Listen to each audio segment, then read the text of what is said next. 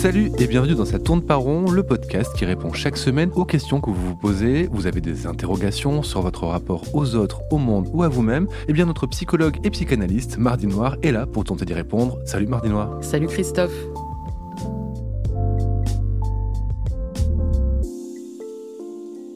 Aujourd'hui, nous allons parler de transfert. Alors, pas le podcast hein, que nous vous proposons tous les jeudis sur Slate et sur toutes les plateformes, podcast que vous écoutez religieusement chaque semaine, mais on va parler du transfert en psychanalyse, ce mécanisme mystérieux mis à jour par Freud. Alors, Françoise nous a écrit à ce sujet pour nous demander à quoi sert le transfert entre une personne qui suit une psychothérapie et son ou sa psychothérapeute?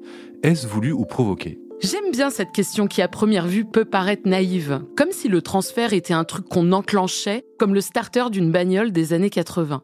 Et en fait, c'est pas tellement à côté de la plaque de poser la question de cette façon. Souvent, c'est même dans les interrogations qui semblent les plus naïves que se loge une forme de vérité. Parce que d'une, la question de Françoise nous impose de définir le transfert, et de deux, une fois défini, bah oui, elle a raison, à quoi ça sert? Déjà, en termes de définition, je me souviens qu'en première année de fac de psychologie clinique, j'étais paumée quand les profs évoquaient le transfert. Et pourtant, j'étais en analyse depuis sept ans. J'avais l'impression qu'on parlait d'un objet mal défini, d'un animal sans contour, une sorte de masse informe et presque magique. Vraiment, le concept impalpable. Cette histoire de transfert n'a rien d'évident, et si ce n'est pas évident, alors Françoise a raison de se demander si ce n'est pas provoqué. En fait, c'est un petit peu plus subtil, le transfert est repéré. En tant qu'analyste, on apprend à repérer ce qui relève de ce fameux transfert. Oui, mais en tant qu'analysant, c'est déjà beaucoup plus compliqué. Pour mon propre cas, je suis un analyste depuis 4 ans et je reste assez perplexe quand ma psy m'en parle de ce transfert. Est-ce qu'il y en a une définition claire? Je vais vous lire celle qu'on trouve dans le vocabulaire de la psychanalyse de Laplanche et Pontalis. C'est le processus par lequel les désirs inconscients s'actualisent sur certains objets dans le cadre d'un certain type de relation établie avec eux, et éminemment dans le cadre de la relation analytique. Écoutez, c'est beaucoup plus clair ainsi. c'est vrai, c'est pas simple, mais c'est pas mal de revenir à cette base, parce qu'on voit ici que la définition dépasse le cadre de la cure. Le transfert, c'est d'abord et avant tout une actualisation de l'infantile sur des situations présentes. En d'autres termes, c'est l'idée que dans la construction d'un sujet, vous ou moi, on a fixé des fantasmes, des manières d'être, de faire avec nos premiers objets d'amour, souvent les parents, les maîtres et maîtresses, les petits camarades de jeu, etc. Et qu'il y a transposition de ceux-ci dans nos relations actuelles. La définition continue ainsi. C'est le plus souvent le transfert dans la cure que les psychanalystes nomment transfert. Le transfert est classiquement reconnu comme le terrain où se joue la problématique d'une cure, son installation, ses modalités, son interprétation et sa résolution. En résumé, donc, on rejoue dans la vie et en cure des relations ou des projections qu'on a donc établies quand on était enfant sans forcément bien les comprendre. Bon, mais revenons à vous et concrètement, en cure, en tant qu'analyste, comment vous le repérez ce transfert? Eh bien, par exemple, j'ai des patients toujours à l'heure, voire en avance. D'autres systématiquement en retard, certains qui oublient les rendez-vous, d'autres qui préviennent de façon très précautionneuse quand ils doivent annuler. Dans le langage, j'ai une patiente qui utilise toujours le pronom personnel on au lieu de je. Elle dit aussi nos interrogations, notre rendez-vous. Elle m'inclut dans toute sa pensée. Un autre, lui, retoque toutes mes interventions, voire ne les entend pas, comme s'il s'équipait d'un repoussoir imaginaire. Tout ça, ça donne des indications sur leur façon d'être au monde. Pas du côté de la morale ou du jugement, il ne s'agit pas d'apprécier celui ou celle qui prévient de son retard plutôt que celui ou celle qui pose des lapins, il s'agit d'entendre au-delà et de ne pas se faire complètement avoir non plus.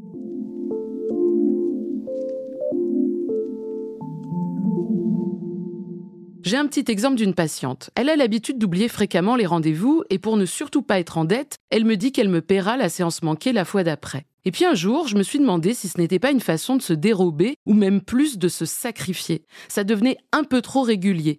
J'ai alors insisté pour qu'elle trouve un autre moment dans la même semaine pour venir. Ainsi, elle paierait aussi de sa présence. C'est tout l'enjeu de sa cure à cette patiente, d'être dans le monde des vivants, avec les autres, et elle a pu évoquer son rapport à la disparition, aux autres comme entité, comme ombre, comme étant là sans être là. Alors là, vous nous parlez de manière d'être, de se comporter, mais moi je pensais que le transfert c'était aussi une manière de projeter quelque chose sur quelqu'un d'autre, comme si l'autre était une toile et qu'on y projetait son film. Enfin, je sais pas si vous voyez l'idée. Eh bien, Christophe, si, je vous suis. Et d'ailleurs, la définition que je chéris le plus est celle de Lacan, qui nous enseigne que le transfert, c'est faire de quelqu'un un être supposé savoir. Supposer savoir quoi? Ça dépend de la personne et de sa fonction. Supposer savoir nous soigner, nous apprendre, nous écouter, nous aimer, la liste est longue. Mon médecin généraliste, je lui suppose un diplôme de médecine. Je n'ai d'ailleurs jamais vérifié s'il l'avait bien obtenu, je suis parti du principe qu'il ne me mentait pas. Et je pars de ce principe pour tous les médecins. À tort, mais heureusement, je sais que les charlatans ne sont pas majoritaires. Mais alors pourquoi ce médecin en particulier est-il mieux pour moi qu'un autre? Ce n'est pas qu'il soit le meilleur d'entre tous. Et si je ne me base que sur sa fonction, je pourrais bien aller voir n'importe lequel. Et pourtant, c'est toujours lui que je consulte. Mon médecin n'est pas rassurant, mais il est beau. Et ça compte pour moi. Il a par ailleurs un prénom loufoque chargé d'histoire. Je ne le dévoilerai pas ici, mais pour vous donner une idée, c'est un peu comme si Napoléon vous demandait ouvrez grand la bouche et dites Ah Pour couronner le tout, il a bien diagnostiqué deux mots bien pénibles que je me trimbalais.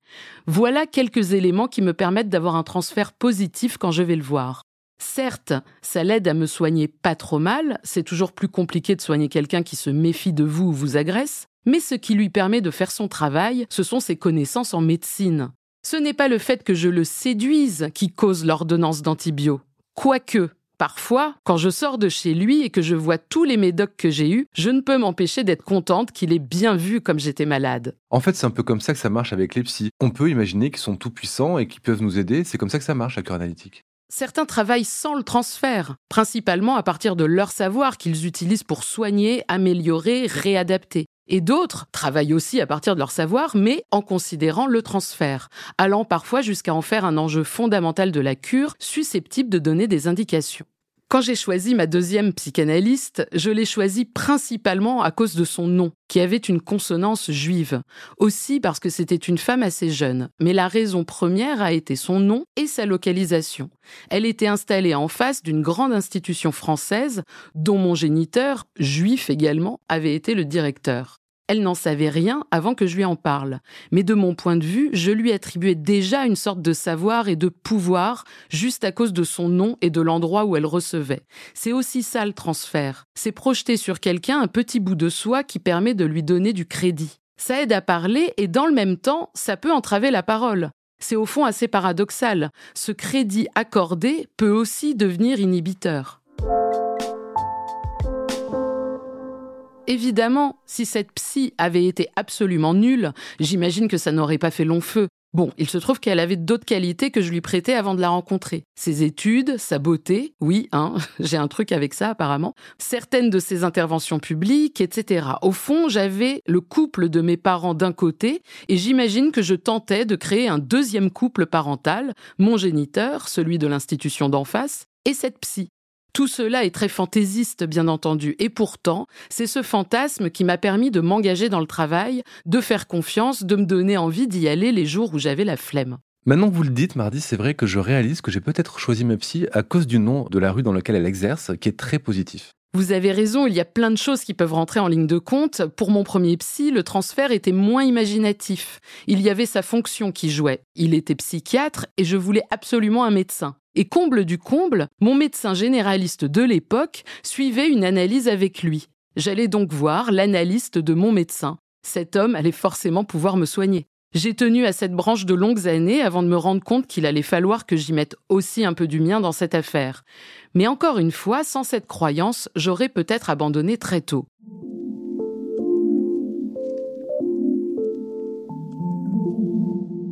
Je me souviens d'un jour, j'ai eu ce tic verbal alors que je lui racontais une anecdote, je ponctuais toutes mes phrases par vous savez. Et lui m'a répondu non, je ne sais pas. Cela faisait bien six ans que j'allais le voir, et ça m'a secoué comme une révélation. Mais oui, il n'en sait rien. Je lui apprends quelque chose sur moi. Et d'un homme à qui je supposais un savoir infini, à partir de cet instant, je lui ai supposé une patience d'ange. Je lui répétais en boucle les mêmes trucs, attendant de sa part une explication, jusqu'au jour où j'ai compris qu'il fallait plutôt que je lui explique ce qu'il m'arrivait. Merci Mardi Noir de nous avoir éclairé sur le transfert. Alors je ne veux pas savoir hein, ce que nous transférons l'un sur l'autre, et si vous le savez, surtout ne me le dites pas, la vie est déjà assez bien compliquée comme ça. À la semaine prochaine.